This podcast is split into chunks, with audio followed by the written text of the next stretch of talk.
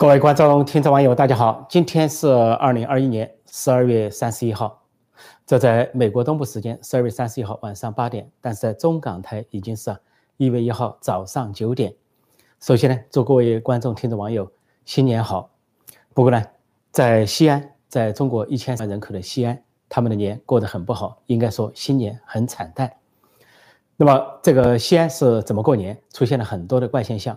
首先呢，饥荒还没有解除，但就在这样的情况下，一个怪现象就是，经常半夜三更有军警开进西安，这些军军警要么是警察，要么是军队，他们是坐大巴开进。那么在西安的高楼上，半夜呢，有居民拍下了视频，看军警呢就像鬼子进村一样，偷偷的开进，往往是在半夜十二点之后两三点开进。究竟这些军警开什么？那么这些西安的市民有种种的猜测，一个就说是啊。是不是防西安市民暴动，要来镇压西安市民？但是后来发现有另外一个原因，就是西安的这个靠郊区的村呢，一个村一个村的居民被突然被拉走，全体拉走。有一个叫小张村，一千多人全被装上了大巴给拉走了，神不知鬼不觉。也许呢，在重灾区、疫情重灾区全给拉走。另外呢，西安航空专科学校叫做西安航专，这个学生呢全给拉走。拉走之后装了四十个大巴，四十个大巴士啊给拉走，半夜三更，那么高楼都看见了，住在这个西航周围的这些居民也都拍到了相关的视频和影像。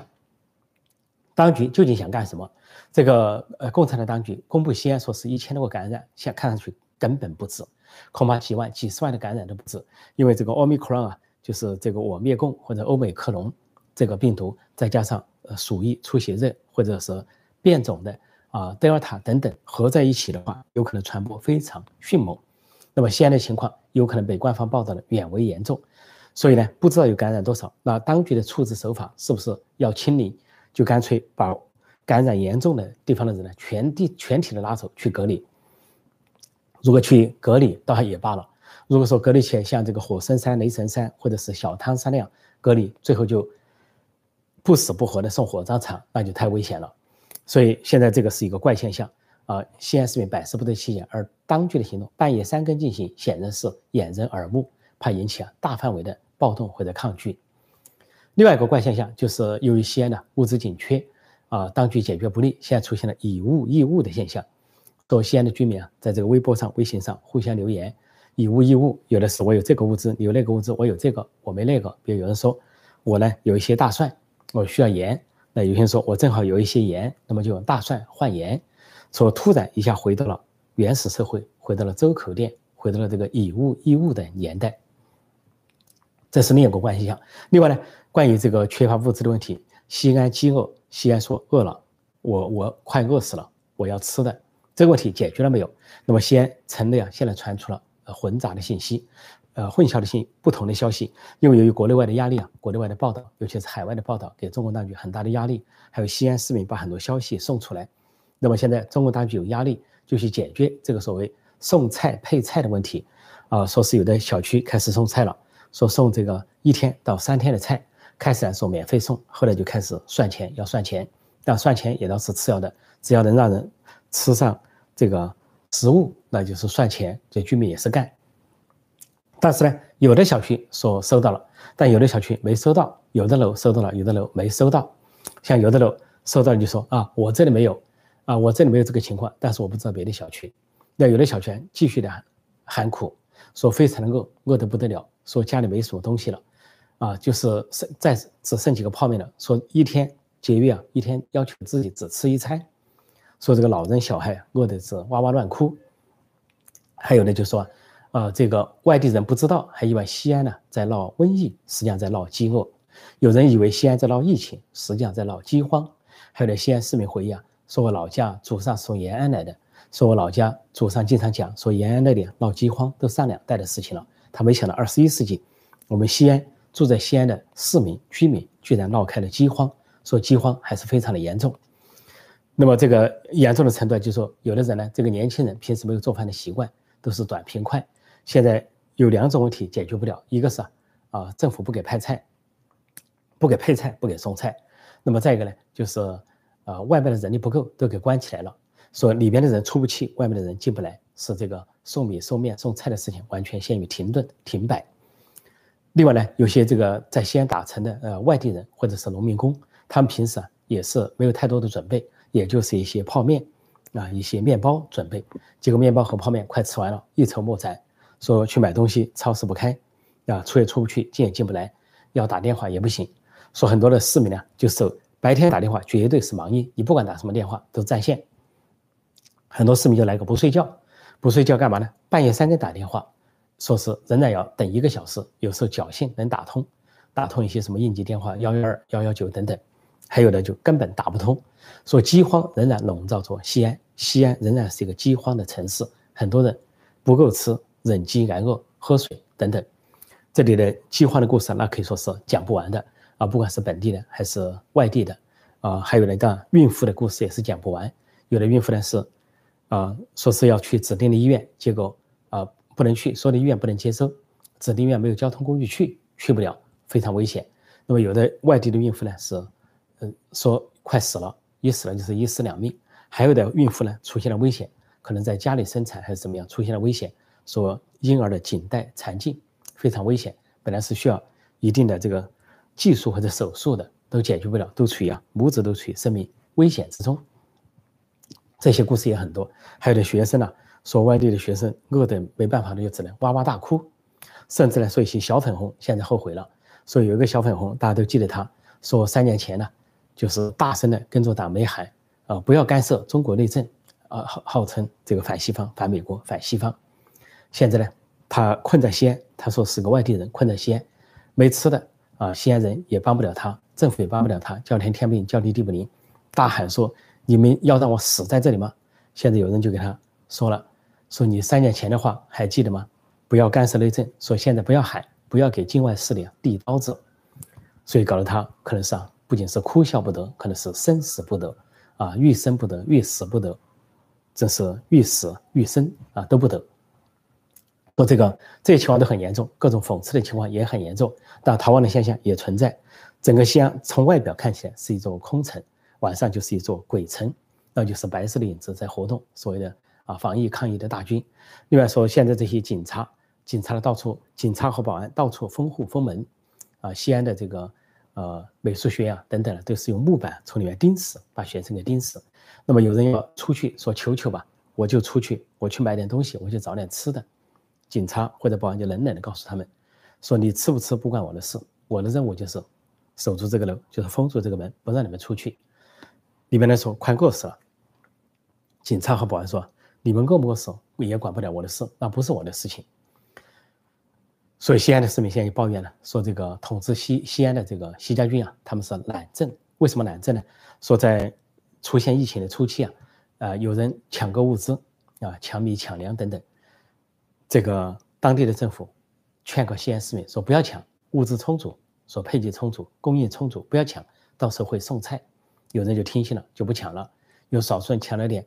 啊，泡面抢了点面包啊，抢了一点点很少量的东西就给吃完了，冰箱打开空空如也。那么就说这些政府啊是懒政，把持西安和陕西的西家军懒政。因为你勤政的话，你可以功夫做得更细一点。疫情前、疫情中、疫情后，你可以功夫做得更细一点，做得更仔细一点。但这些人显然是啊自我保密。那么中央领导呢，只有孙春兰副总理孙春兰，他是负责管卫生和健康的，他去了西安。现在有第二次去西安，不过现在西安人民发现呢，他的行踪很诡异，说他十二月十九号去了，西安人民不知道，到了十二月二十二号才报道说他去了，为什么在三天之后才报道？隐瞒什么？是不是有很重大的隐秘？西安的情况是不是比想象的严重？说先不要透露行踪，说就在这两天年底的时候，这个孙春兰突然又匆匆赶往西安，似乎有重大的使命，所以又突然出现了大晚上了，大量的军警出现了，半夜拉人的情况。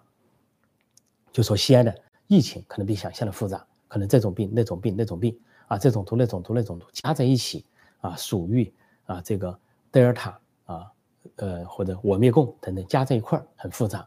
同时呢，传播的速度啊，传播的数量可能是非常严重。而西安的政府啊，还在宣称说要采取果断措施，包括这个孙春兰也下指示，呃，西安省的领导、西安市的领导、西家军人物都在表态，说采取果断措施。防止疫情蔓延，防止疫情向西安周围蔓延。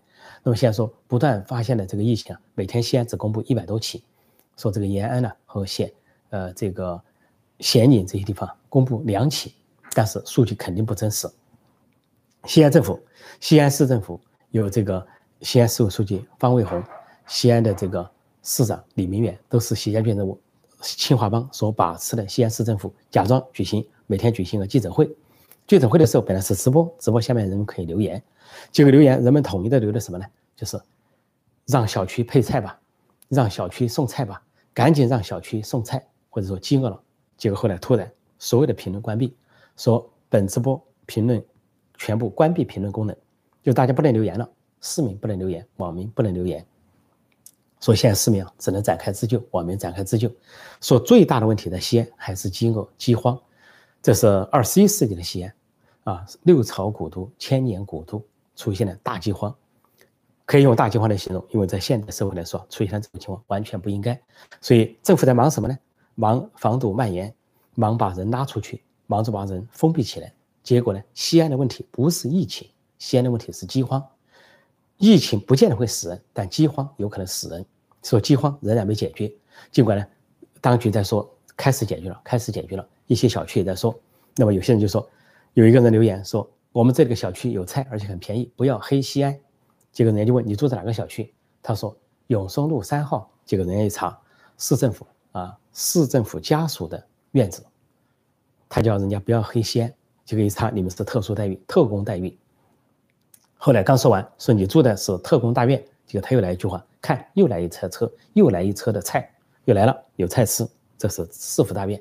而后来西安统计啊，西安的市民向外边披露，说并不是普遍的没菜，普遍的没供应，但是企事业单位啊，这个政府的事业单位啊，有菜，他们优先供应。所谓事业单位啊，就是跟政府相关的，省政府、市政府或者跟政府挂钩的公立机构。国营机构，这些机构呢，说是物资有保障，说是有送来，但是呢，民间普通老百姓没有保障，或者民间企业没保障，呃，就像国营企业有一些保障，民间企业没保障一样，说主要是民间没保障，而人口的绝大多数在民间，并不是人人都有当公务员的份，当这个什么事业单位的份，说这也可以现出特工、特工阶层在生死关头，特工阶层。共产党跟人民怎么形成了对立的关系、敌对的关系？争夺食物，争夺生存的资料和最后的生存的物资。说这个西安呢，这个新年非常的惨淡。说我们呢都给，我们应该给西安呢，呃，老百姓祈福，也尽量使他们能够摆脱困境。另外呢，今天是啊新年除夕或者新年，我也感谢各位观众、听众、网友过去一年的支持，我们风雨同行。现在进入新的一年，二零二二年，希望广大的观众、听众、网友啊，继续的啊支持本频道，啊订阅、点赞本频道啊，点赞我的节目。新来的朋友呢，请订阅本频道，啊新老的朋友呢，请继续的点赞和推荐我的频道。那我们在新的一年里啊，继续的大家风雨同舟，风雨同舟啊，并肩前行，为中国的民主化鼓与呼。好，我暂时讲到这里，我来看看大家在线互动、在线问答。希望啊，大家提问，特别是有西安的朋友，如果是有消息的话，请发布。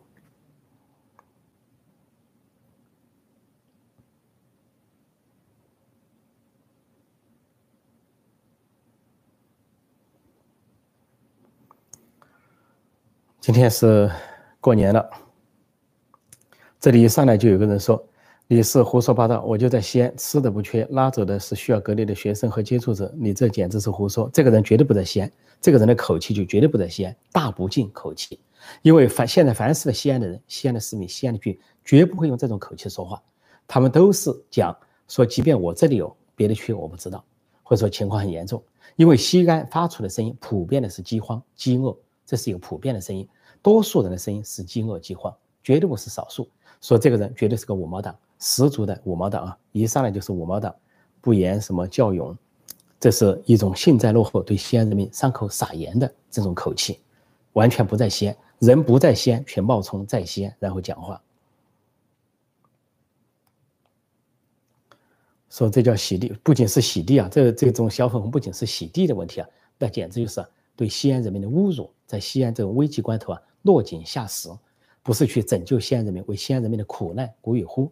而是啊，去用一些假消息来遮掩西安的假象，西安人民已经很苦了，而官方媒体啊不报道这些小粉红、老粉红自干我毛党，这个时候应该有点天良发现，否则有一天就跟困在西安的小粉红一样，最后叫天天不应，叫地地不灵，啊，最后是什么呢？啊，不要给境外势力递刀子，饿死，饿死拉倒，自己饿死拉倒。这人说，大饥荒的时候擅自逃荒被活活打死的都有。现在有可能是出现这个情况了。如果西安出现饥荒，有人要外逃的话，仍然是被啊守住，甚至现在货枪实弹，有些人货枪实弹，那干什么呢？那就是逃亡者击杀。因为中共的想法，清零的想法，习近平他们的想法很简单，就是说不要把传出西安，不要传到北京，北京要搞冬奥会，那就是说宁愿格杀勿论，也要把也不要让病毒啊传到北京。其实根本不可能。痴人说梦，大概就这么极端。这里有人说西安封网了，快了，封网了，说是拆的啊，我们还没有封网，应该说还没有封网。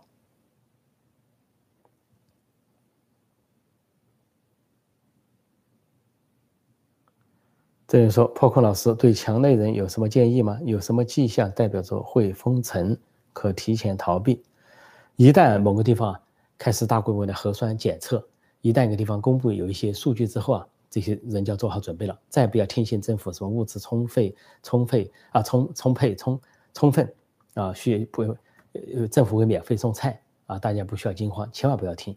一个就是赶紧离开那个地方，再一个就是赶紧的储存物资，大量的囤积啊，囤积粮草啊，准备了长期的抗战。说这两件事要做，要么你就囤积，要么你就出走，就这么回事。要坐困愁城了，那有可能是等死。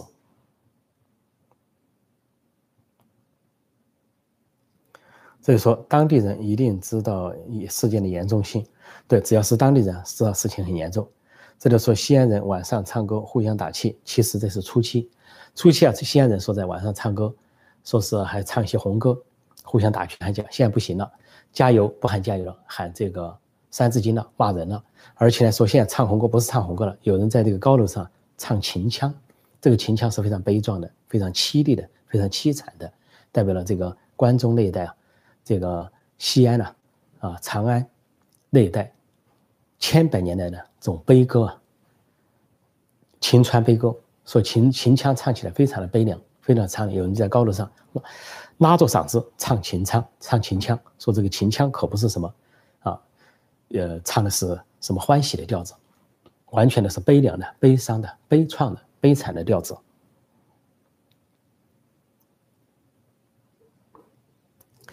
中国人杀中国人的那种，对，这现在就是中国人杀中国人，所以用各种东西来杀。啊，文革六十大屠杀，中国人杀中国人。现在呢，是通过病毒、通过封城、通过饥荒、通过人造人造的饥饿饥荒来杀人。关于这个习近平的新年贺词，说破空老师怎么看？我明天早上的节目，美东时间一月一号的早上，中港台时间一月一号的晚上，我专门会评论这个习近平新年的活动、新年的贺词。他只字不提西安，西安这个地名在他的口里不存在，西安的危机不存在，非常的狂妄，非常的权力傲慢，高高在上。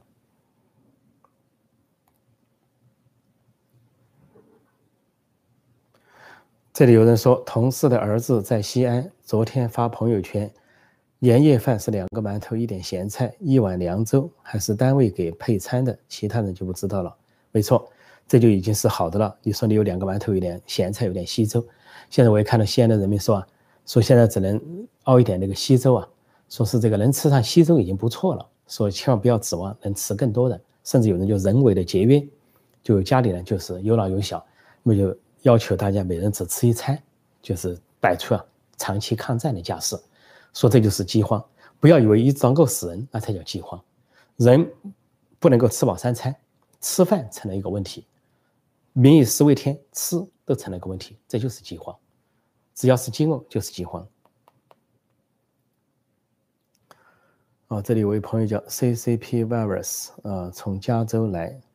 谢谢啊，赞助。他说：“祝破空老师新年快乐，全家安康。”我也祝啊，这位朋友还有广大的观众、听众、网友啊，各位啊，新年快乐，全家安康，大家呢平安健康。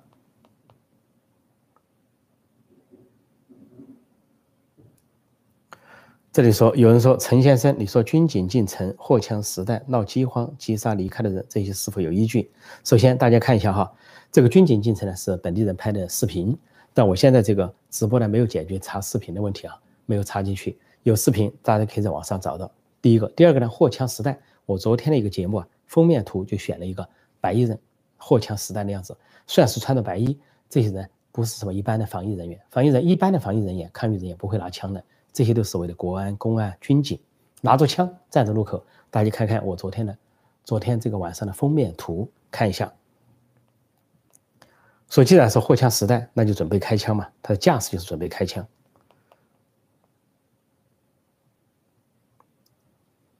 哦，加拿大兵。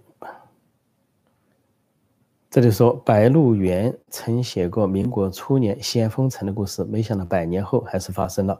我想，恐怕民国初年西安封城应该不是同样的故事，那样的年代有可能是万般无奈啊，短期的出现一些情况。现在是人为的制造人祸，制造人祸。本来这个就从武汉实验室跑出来人祸，最后变成变种人祸。现在呢，为了把西安的病毒封在西安，不让扩大到北京或者其他地方，制造更多的人祸，就是饥荒，大饥荒。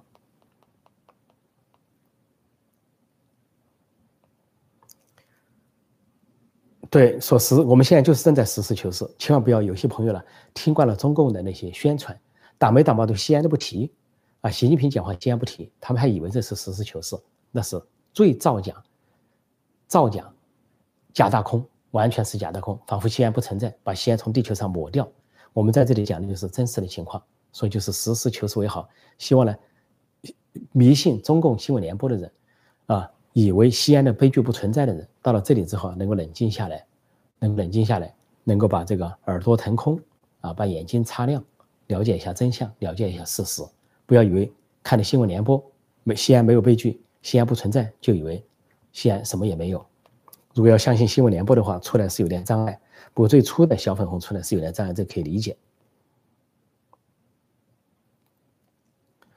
这里有人说，据说西安市民每家发二百斤麦，二百麦子，二百麦子是什么意思？不太不太懂，二百，不太懂这个什么叫二百麦子？是不是挑这个挑二百斤麦子，麦子走十里山路的意思？这不清楚，是不是这在讽刺？其他相关的情况没听到。这里有人说，请问梁家河疫情严重不？梁家河呢？但我们没得到相关的消息。不过梁家河在延安那边，延安呢是出现了一些。病例至于梁家河本地有没有情况呢？不得而知。这里说全世界死的人，共产都要负责，共产党都要负责。没错，这个大瘟疫啊，就是中共制造、隐瞒和传播的大瘟疫，祸害了全世界。而且呢，由于没有及时的向国际世界卫生组织和国际社会通报，违反了国际法两条国际法，包括国际卫生法，还有国家不法行为法，这是完全可以送交国际法庭的。中。中国领导人，特别是那个亲自指挥、亲自部署的人，要送交国际法庭。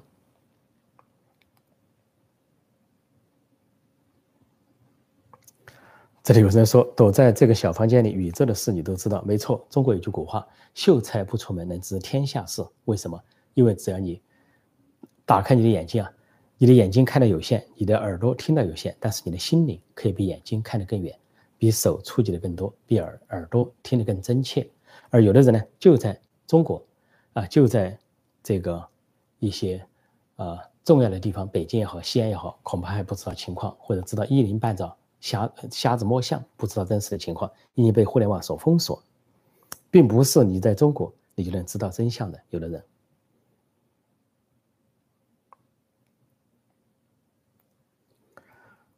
这里说吃很重要，而且冬天人体的热量消耗比较快。没错，现在是如果是缺少碳水化合物啊，缺少呃这个主粮的话，那这个冬天啊不仅是啊饥饿的，而且是寒冷的，而且身体啊更容易出问题。身体出问题的话，更容易感染病毒，病人感染的更快，而感染的时候抵抗力都没有，免疫力都没有，那岂不是离死亡更近吗？所以中共这一套做法，习家军这套做法真的是非常的愚蠢。这里有人说：“西安真的这么惨吗？好像是一个被遗忘的城市。”没错，去听听习近平讲话，去看看人民大会堂的欢声笑语、张灯结彩。西安存在吗？根本不存在。他两个讲话，我明天早上给大家剖析。这里有人问陈老师，那个美国疫苗是不是要外汇购买的？是不是没外汇了？为什么不做盗版的疫苗？这个问题问得很好。中国呢是打肿脸充胖子，号称自己有国产疫苗，有什么啊？这个国药、科兴啊，要人民强迫人民打。但中共领导人从来没有公布他们打了什么疫苗，也从来不露出臂膀说在打疫苗。连特区政府啊都有一些前任特首、现任特首假装表示一下，毕竟一国两制。各国民主国家领导人打疫苗都要示范给人民看。他在打疫苗，表示对疫苗有信心。中国领导人现在没有一个人出来示范，他们就是这么的傲慢，就是这么的权力傲慢，就这么的居高临下，完全看不起中国人。我什么都不给你示范，我打什么疫苗你不知道。中国领导人有可能有几种情况，第一种情况可能是在武汉实验室啊，那里配备了一些专门的疫苗啊，据说什么少将陈威啊，配备了一些专门的疫苗，他们既然研究化学武器、细菌武器啊，就有一些准备。那么中国领导人可能打那种疫苗。第二种，就是美国，呃，研发出辉瑞疫苗之后啊，中国就通过这个复星公司啊，上海的复星公司，花了一亿美元进口了大量的辉瑞疫苗。但进去了去哪里？老百姓没有一个享受到，没有一个得到的，那肯定就是领导层把这个疫苗给囤积起来了。领导包打，从上到下按级别划分，等级社会、等级制度依次划分。打国药、打中国国产疫苗的可能性非常少。几乎为零。如果他打了，他一定会展示，说我习近平打了国产疫苗啊，国药；我栗战书打了科兴，一定给展示给大家看，说明他们根本没有打国产疫苗。连中国的国产疫苗到了外国，外国都会展示，比如印度尼西亚总统佐科展示打了中国疫苗，啊，柬埔寨的首相洪森展示他打了中国疫苗，巴基斯坦的总统总理展示亮开臂膀打了中国疫苗，结果一个打了两天之后中招，一个打了两个星期之后中招。巴基斯坦总统、总理双双中招，证明中国疫苗无效。不仅无效，就巴基斯坦的医药医药机构一查，有效率百分之十一，有没有效？你不能说没效吧？按照习近平说的话，百分之十一那也是个效率啊，你不能说无效啊，不是零啊，不是负数啊。但是大部分无效，百分之八十九无效，尤其对老人六十岁以上老人无效。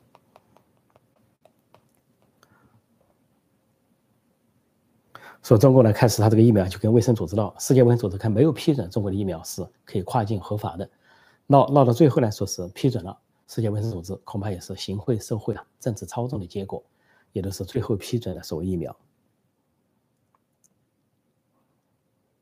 这里有个叫江南的城，他说你美国手足死了八十多万，你拜爷爷有关心一下吗？说这个是城内的，这都是被共产党所洗脑导致的这种声音。两句话，第一个，美国死了多少人？我已经讲过无数遍了，美国统计的数字既不隐瞒，还重复计算，而且是公开的，各地的统计都还不是政府单一发表，各地的政府啊统一的啊这个这个各种数据的这个重叠的计算。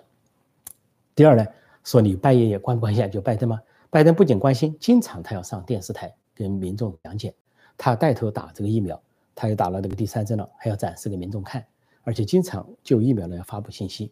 那拜登之前的川普是每天要站在白宫记者会上了，去发布消息，讲解病情的情况，每天的病例、确诊和死亡的数字，还有疫苗研制的情况，还有呼吸机啊各地救援的情况。有海军医疗船出发的时候，他亲自到港口去送行。海军医疗船开往纽约。这坦率的说，除了美国表面上的数字很严重之外，美国的实际情况并不是。啊，中共中国的一些小粉红、老粉红只干我们党想象的严重。所提问的人是照抄中国的党媒党报、党媒党报上的语言来询问，所来询问我们的时候，我们只能说哭笑不得、哑口无言，因为你对美国的情况根本就不了解。全世界都知道是什么情况，美国的工作正常、生活正常、百业运转、餐馆、地铁什么都在运转，但中共呢，全面的封城。所以哪一种方式更合适呢？去问问张文宏医生，再问问钟南山医生，比较一下。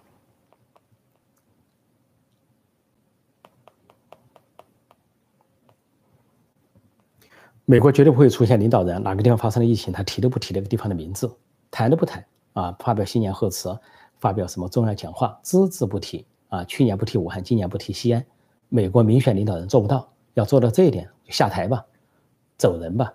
所以呢，刚才这些这个人来问什么拜爷爷，问美国，不如问你的习爷爷，问中共，问中南海，把同样的话问他们，问清楚了再来问美国不迟。毕竟要关心中国优先嘛。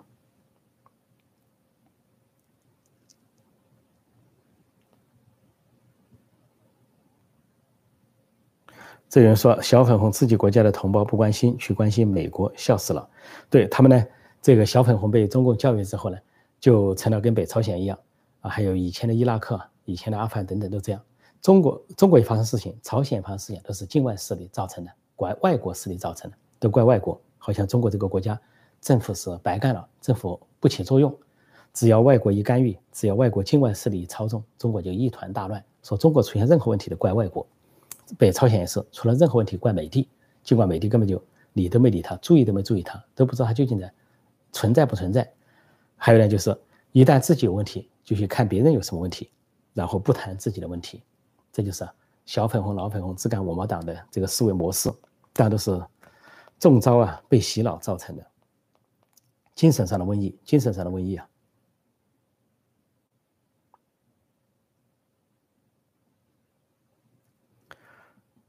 这里说，中国最神奇的是，呃，每一次清零后，呃，零零星星加起来有几千，居然没听说死亡人数，一定是双黄卵口服液的功劳。没错，这个 中国的数字是压缩的，几千几万只有，北朝鲜是零，北朝鲜是零啊。这些些中国的小粉红、老粉红，想一想，你要相信中国的中共的数据，你就要相信北韩的数据；你要不相信北朝鲜的数据，你就不要相信中共的数据。因为那不过是西朝鲜，北朝鲜说是零感染、零病例、零死亡，以至于现在世界卫生组织啊统计各国的数据无法统计北朝鲜的数据，因为他不给提供数据，他说是零，他不承认他有死亡有感染，但他把边境给封了，可能吗？另外呢，世界卫生组织、国际社会在统计像中国、伊朗这些国家的时候，打个括弧写过呢，说数据数据仅供参考，因为这些国家并不提供真实数据或者不供。无法取得独立资源的核实的真实数据，说民主国家呢，这数据就列出来了。美国的啊，英国的等等，中国这些国家的数据啊，就会打个括弧，特别注明仅供参考，说是中国政府的说法。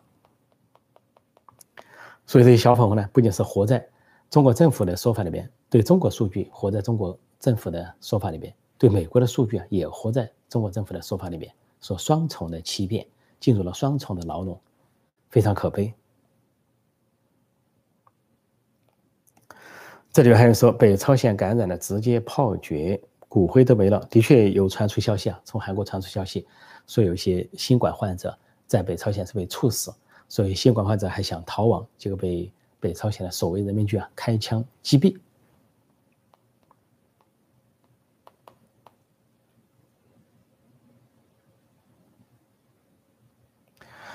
这里有人说中国的数据水分极大，要封城了，显然是死了很多，失控了。呃，没错，如果是西安啊、武汉发展了封城这个级别，就说明在封城前事情就很严重了。所以为什么说西安现在老百姓抱怨抱怨官场懒政呢？懒政不作为，就抱怨习家军懒政。懒政的意思就是你事先在干什么？你之前在干什么？为什么突然一刀切，突然行动，突然大家猝不及防，以致一些外地人进入西安出不去了。一些一些楼居民楼里的客人也走不了了，本来是去做客的，到你家家里，突然那个楼给封了，外面的不能进来，里面的不能出去，出不去了，搞得非常的尴尬，但还传出一些笑话，说有些啊是偷情的，或者叫做通奸的，正在进行式的，突然也被封起来了，那急得要命了，人家老公回来怎么办？人家的老婆回了家怎么办？这边偷情的出不了楼，所以这些都是啊，这个西安。传传出来的可能是笑话，但是一千三百万人口，各种事情都可能发生，恐怕也不见得是笑话，还真有可能是真事。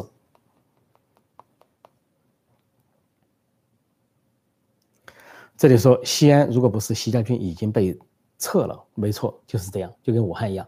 武汉去年的，呃，武汉的湖北的省委书记啊，湖北的省长、湖北的市委书记、湖北的市长，全都不是习家军，结果呢，全部靠边站。这个省委书记是蒋超良，是。国家副主席王岐山的亲信心腹、旧部、左右手，靠边站。啊，省长王晓东勉强让你假装干一下，这个时候据说搞成了个精神病一样的，经常去医院。然后这个啊，市委书记啊，马国强因为说了一些真话，说遗憾武汉没有提前早一点动手。武汉的市长，武汉的市长，呃，叫这个啊什么忘来着啊，也说了句真话，说是啊我们的权限有限。我们无法提前发布，因为我们的权限有限，就暗示了权限在中央，有人要亲自指挥、亲自部署，那后来调为政协当一个闲差。总之呢，湖北省委省长、武汉市委书记、市长全给换了，而换上的多数的是习家军人物。换从上海调来的习家军叫英勇，跑到武汉去英勇就义，当了省委书记，第一时间就换过去了。还有习家军的陈毅新也坐镇武汉了，还有这个政法系的政法系统的王沪宁的人马啊，什么王忠林，号称感恩习主席、感恩总书记的人，成了武汉市委书记。他去的主要工作不是防疫抗疫，而是要求市民呢去感恩总书记、感恩共产党，但被武汉人民骂回去，感恩个叉，没搞成。所以如果说这回西安呢不是习家军的话，正式就被换了。说现在没换人，没有人靠边站，就因为是习家军，就跟河南大水一样。河南大水人祸，习家军把持，省委书记习家军，郑州市委书记习家军，楼阳生、徐立习家军给把持了。所以武汉市长叫周先旺，没错，武汉市长叫周先旺，说了实话也靠边站了。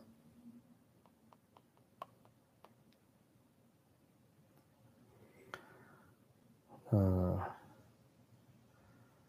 这里人说，但这帮王岐山的人马也不靠谱，但是很难说啊。这个王岐山曾经是救火队长，这个蒋超良曾经是他左右手，金融救火啊，呃，杀死救火，所以呢，蒋超良不见得比英勇差。那第一时间就把人家换掉，湖北换人是有原因的，是为了封口。因为后来美国发现了，国际社会发现湖北省换了三千多的官员，后来就问这些官员为什么被换，干什么了？防疫抗疫他们在本地有经验，为什么把他们换掉？其实呢是灭口，是因为武汉实验室的泄露，很多湖北啊、武汉本地的官员知情。为了不让他们呢把事情说出去，第一时间把他们靠边站换了，换成以习家军为主力的这个所谓官僚团队接管。这里有人问说：“李克强是傀儡吗？民生问题不解决。”李克强呢，他当然不想当傀儡，但是他被习近平夺权，呃，边缘化，号称党东西南北中党是领导一切的，就跟这个武汉一样，武汉出了大事，共产党当时觉得天塌了地陷了，没有经验，怎么办？要成立中央疫情领导小组，结果习近平罕见的不当领导小组组长了，罕见的慷慨的让位给李克强当中央疫情领导小组组长，自己干嘛呢？自己给世界卫生组织啊总干事啊谭书记说：“我亲自指挥，亲自部署，虽然我是组长，功劳是自己的，责任是别人的。”说李克强很难发挥作用。如果是武汉，李克强还能去一下，河南后来就去不了了，被拖延，拖延了一个月才去了。像西安，李克强要去西安恐怕很难。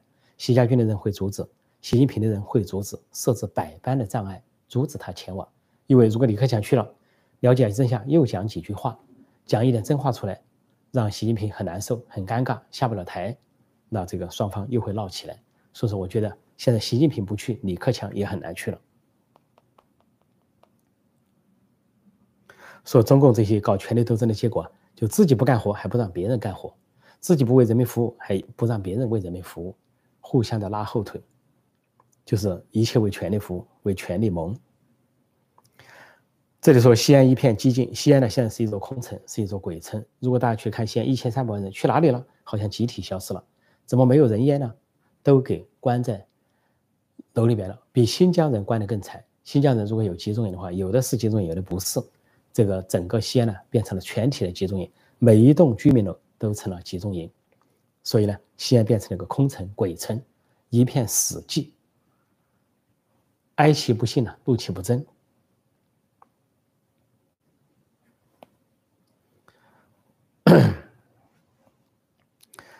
看看大家还有一些什么高见哈，相关的高见。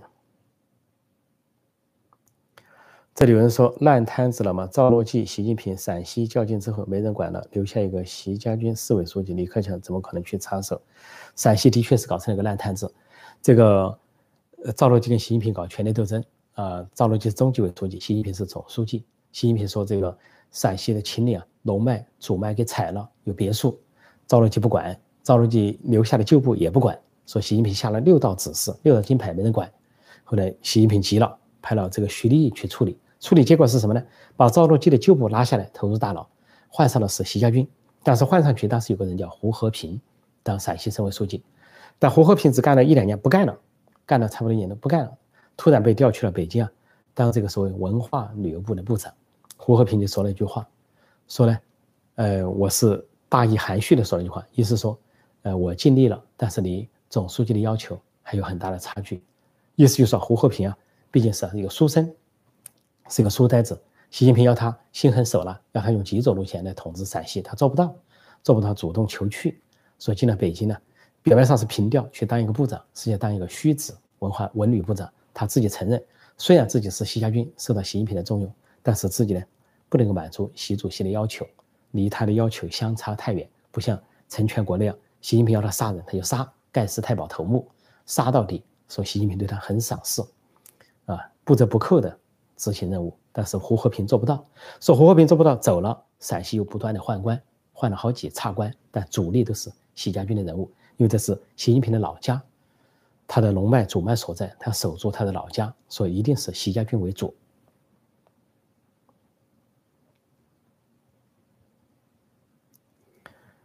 韭菜明显养不了镰刀，嗯，是有可能。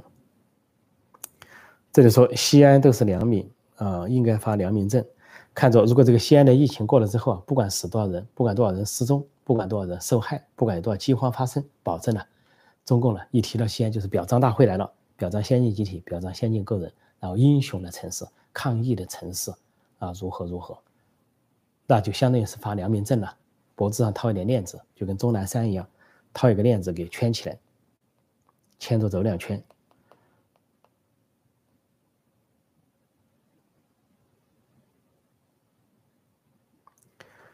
有人说现在是德尔塔变种病毒，还有奥米克戎没到，不是奥米克戎到了，但是据说还得了一个新名词叫德米克戎。那么由于这个习家军啊在西安懒政、惰政、代政，说是在封城前已经传了好几代了。这个病毒啊，从十二月四号开始，已经传承好几代了才动手的，而且查出的病例啊，头号病例啊，居然是防疫旅馆的工人，而不是被隔离、被防疫的人。也就是说，被隔离的人走漏了，走丢了。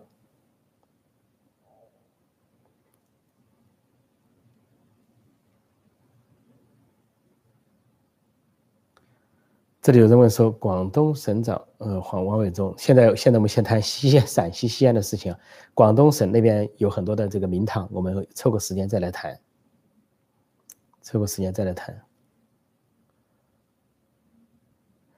这里说你没有胡温的勇气，不是没有胡温的勇气。胡锦胡锦涛、温家宝至少互相有个搭档。胡锦涛管党，温家宝管政啊，党政呢有个分工。那么温家宝呢去四川啊大地震灾区调不动军队，胡锦涛还帮他的忙。那温家宝前脚到，温家呃胡温家宝前脚到，胡锦涛后脚到，两人呢还这个握握手，表示互相鼓励。习近平跟李克强哪有这种关系啊？有你无我，有我无你，你死我活，绝不让李克强出头。一定有功劳是我习近平的，一切都是习近平的。至于有苦劳，你去干，干了苦劳，还得如果你这个赢得了民心，还不让你去啊，免得呢白白的这个得了民意牌。说不能说李克强没有胡温的勇气，是说没有那样的关系，受到了相当的这个排斥。好，这里人说，请问美国现在经济怎么样？经济非常好。美国的经济非常好，这个经济呢是百业兴旺。只说两个数据，失业和就业就知道了。美国的失业呢是充分的，呃，美国的就业是充分就业，以至于呢很多人手不够，很多的这个像这个进出口啊，呃，这个港口运输啊，啊，货物啊，呃，司机都不够。但另一方面呢，失业人口逐渐下降。本来说拜登政府这个政策呢是左派政策，要不断的发钱，发失业救济金，发这个疫情的救济金，给小孩发补助金。啊，美国的家庭，每个家庭不断的每个月接到一些补助金，说可能不利于就业，但是奇怪的是啊，领取失业的救济金的人数啊不断的下降，啊，新增的失业人数啊下降了五十二年来的新低，所以一头是失业人数的下降，一头是就业人数的不足，这就可能看到经济啊非常的繁荣，经济是经济机器高速运转，现在就跟台湾一样，台湾呢不搞那种封城，就是边境管制、防疫抗疫，但台湾的经济啊成长的非常好，是亚洲顶尖的。台湾在亚洲四小龙排第一，在亚洲的经济体也排第一。台湾是经济增长百分之六，而台湾的百分之六是实打实的。而中国呢，第三季度到了百分之四点九，再下来百分之四以下，还是中共政府自曝的。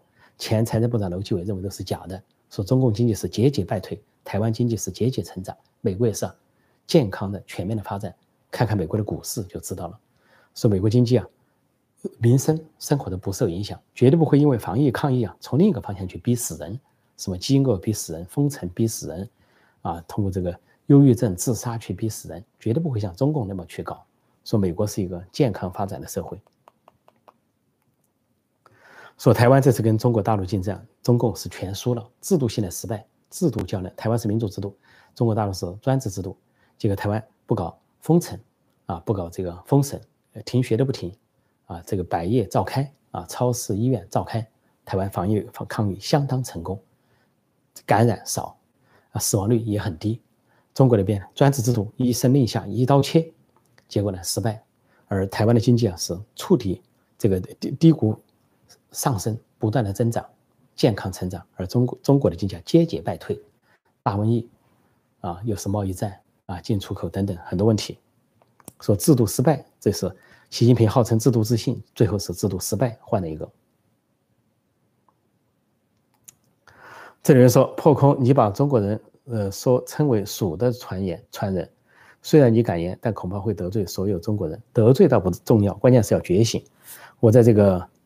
呃，呃，不受欢迎的中国人和这个，呃，不受欢迎的中国人，呃，香港版还有台湾版，全世界都不了解的里边，我的确说不是龙的传人，而是鼠的传人，是讲中国人的本性，特别是被蒙古人征服啊，被满清人征服，被共产党打断脊梁之后，中国人呢的确变成了鼠的传人。我说不是龙的传人，是鼠的传人，这个结论下来就下了，这不在乎啊，得罪人，因为只要能刺激人清醒，有人受到刺激之后能清醒过来，能够。从耻辱中清醒奋进，那就是好事。如果人一个人受了自己觉得受了侮辱，还不还不起清醒，还不奋进，还要继续当鼠的传人，啊，到处像老鼠一样的生存，东钻西钻，啊，投机取巧，投奸耍滑，只图一个生存，其他大义气节风骨全都不顾，那没办法，没救。所以有人可以对号入座，究竟是龙的传人还是鼠的传人，自己去鉴定自己，不由我来下结论。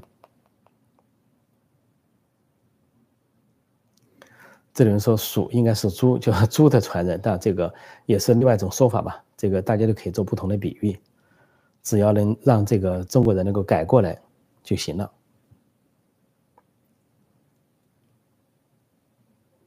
再说台湾也是华人，没有中国发展比中国还好。只要不是中国的地方，华人都发展的非常好。香港、台湾、澳门华人以前长时间都比中国发展的好。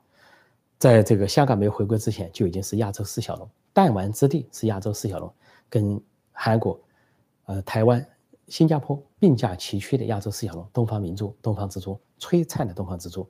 不要说经济很了不起，金融杰出，就它的演艺界、文艺啊，都是一片的繁荣和灿烂。今天这一切都黯然无光，经济毁了，地国际地位下降了，演艺界也失声了，新闻界也消失了，所以这个。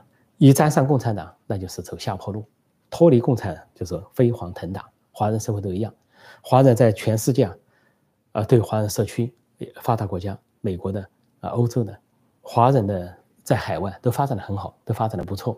在各个国家，华人都可以至少进入中产阶级的行列，不会是当地的贫困阶层，很少成为当地的贫困阶层。说华人呢，重商文化，再加上勤劳、吃苦耐劳。所以呢，容易发展起来。只要不受共产党的限制，中国人就能发展起来；受了共产党的限制就不行，甚至闹饥荒。毛泽东时代闹饥荒，那是一种经济崩溃的饥荒。现在西安闹饥荒是另一种饥荒，是那种小学生自贵水平导致的人为的饥荒，非常可悲。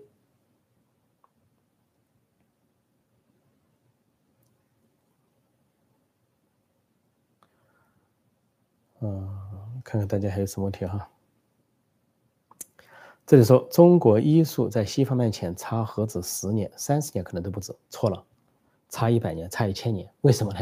因为中国的这个中医啊，千百年就是那个技术。中医嘛，无外乎就是山上采点草药嘛，然后配方啊，配配多少味啊，然后多少克，这千百年就有中医了。这中医并不是什么新的东西啊，所以这个中医在治疗的时候，它是啊效果比较慢，同时治疗东西有限。调整五脏六肺有一些效果，但西医它是是日新月异啊，日一日千里的速度在发展。每年美国都会出现新药、特效药，每年都会出现新的手术方式啊。原先是可能是解剖式的手术，后来呢就可能变激光手术，再后来就可能变成其他类的手术。说这个西医啊是一直在进步，它不是说一直停留在那里，中医一直停留在那里。至于中国如果说引进了西医的话，那个医学水平啊都是跟在美国后面啊一步一趋，叫做邯郸学步，东施效颦，一步一趋。所以中国的医术怎么能说落后美国十年、三十年呢？落后一百年、一千年都不止，就这么回事。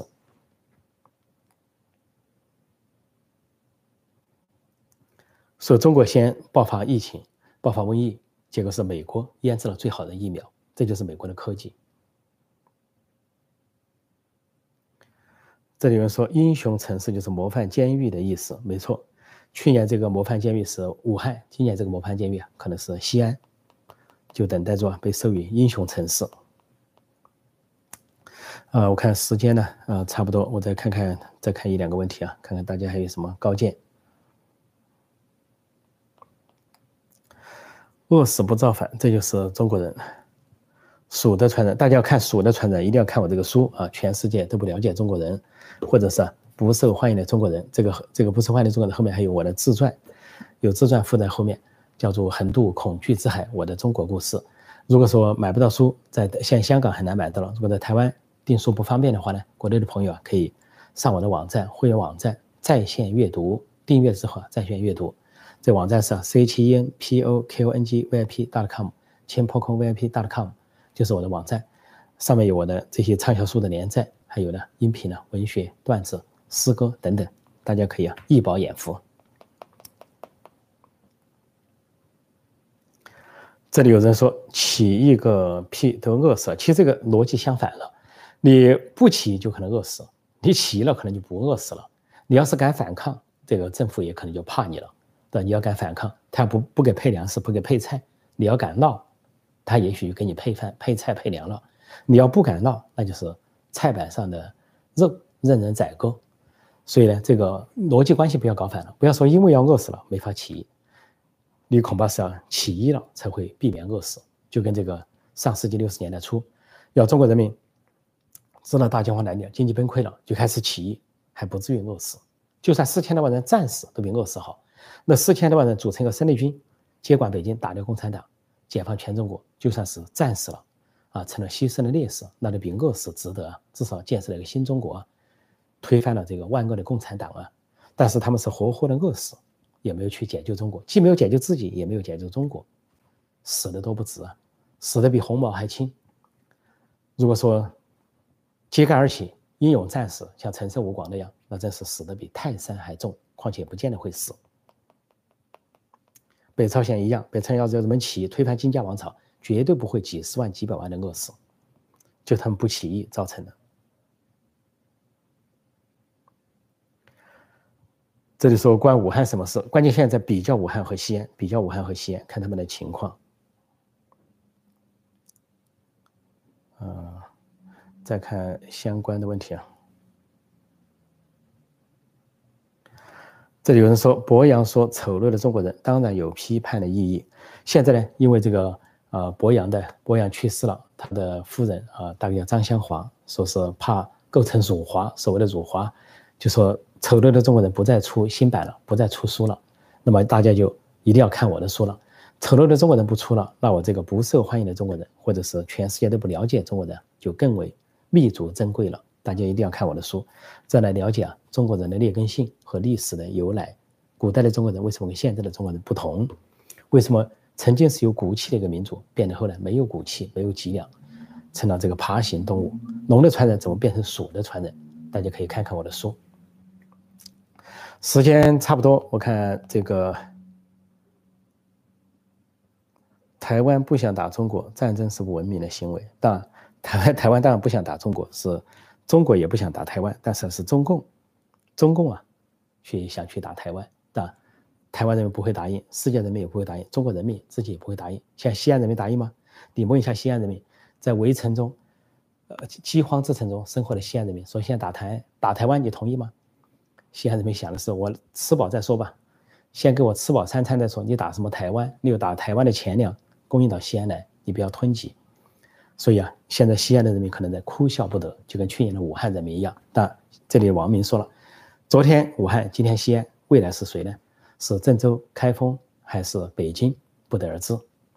那么今天我就谈到这里啊，新年之际啊，祝大家各位啊啊新年快乐，万事如意啊，平安健康，尤其在这个大瘟疫的时代。那么再次感谢了过去一年大家跟我呢风雨同舟，为中国的民主宪政鼓与呼。未来一年也希望我们呢并肩前行，继续的风雨同舟。这个我继续给大家报道和解析啊，中国政治、国际政治和国际关系啊，也希望广大的观众、听众、网友啊继续支持我的平台。新来的朋友记得点击订阅本频道，新老朋友要记得不仅要点击，还要点赞。另外呢，还要推广我的频道“陈破空纵论天下”，以唤起更多的人、更多的中国人、更多沉睡的中国人，或者假装装装睡的中国人，唤醒他们，为一个民主的中国、宪政的中国，我们继续啊并肩战斗、并肩前行啊，为中国人民鼓与呼，为世界和平鼓与呼。好，谢谢大家，今天我就讲到这里。再说一次，新年快乐！呃，广东话来说，新年快乐。恭喜发财，英语说 Happy New Year，啊，日语呢过了一月一号就要讲阿基玛西德，我们的多国人马斯。如果这里美动还没过呢，他要说又一欧多西欧。过了一月一号呢，就要说阿基玛西德，我们的多国人马斯。好，谢谢大家，再见。